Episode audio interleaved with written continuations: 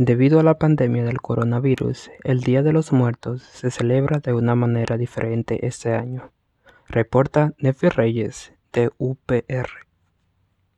El Día de los Muertos es una tradición prehispánica. Entre los aztecas había muchas maneras de celebrar em, la muerte, pero más que la muerte era darles gracias a los dioses por las cosechas y había no solamente una celebración, sino había muchas celebraciones durante todo el año. El Día de los Muertos se celebra el 2 de noviembre de cada año. Esa fiesta cultural se celebra para honrar y reunirse con los seres queridos que han fallecido.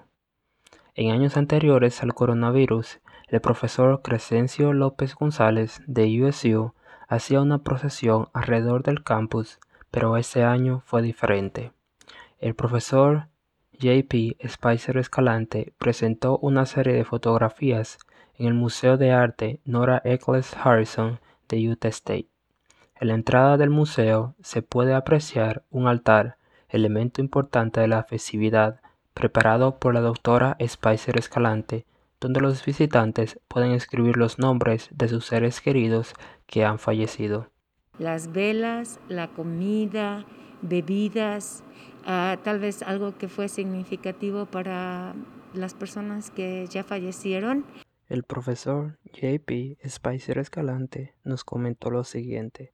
Nos parece que es una manera no solo de, comunicar, digamos, el contenido principal de lo que es el Día de los Muertos, sino también de atraer a gente al museo, que es un lugar que es bastante seguro o sea, acá se respetan todas las normas, hay límite de gente que puede entrar, eh, si uno quiere comer algo, tomar algo, también hay una eh, confitería.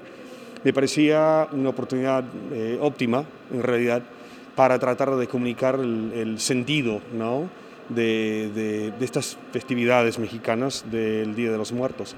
La doctora Selina Weil también añadió. Ah, por ejemplo, símbolos que son Ah, representativos de las actividades de aquella persona.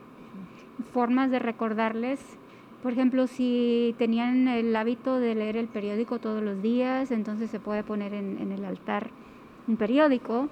La exhibición está disponible desde este lunes 12 de noviembre hasta el sábado 7 a las 3 de la tarde. La exhibición está abierta a todo el público y es completamente gratis. Se requiere el uso de mascarilla dentro del museo. Para conocer las horas del museo, visite ourmuseum.usu.edu. Para la Radio Pública de Utah, Nefi Reyes.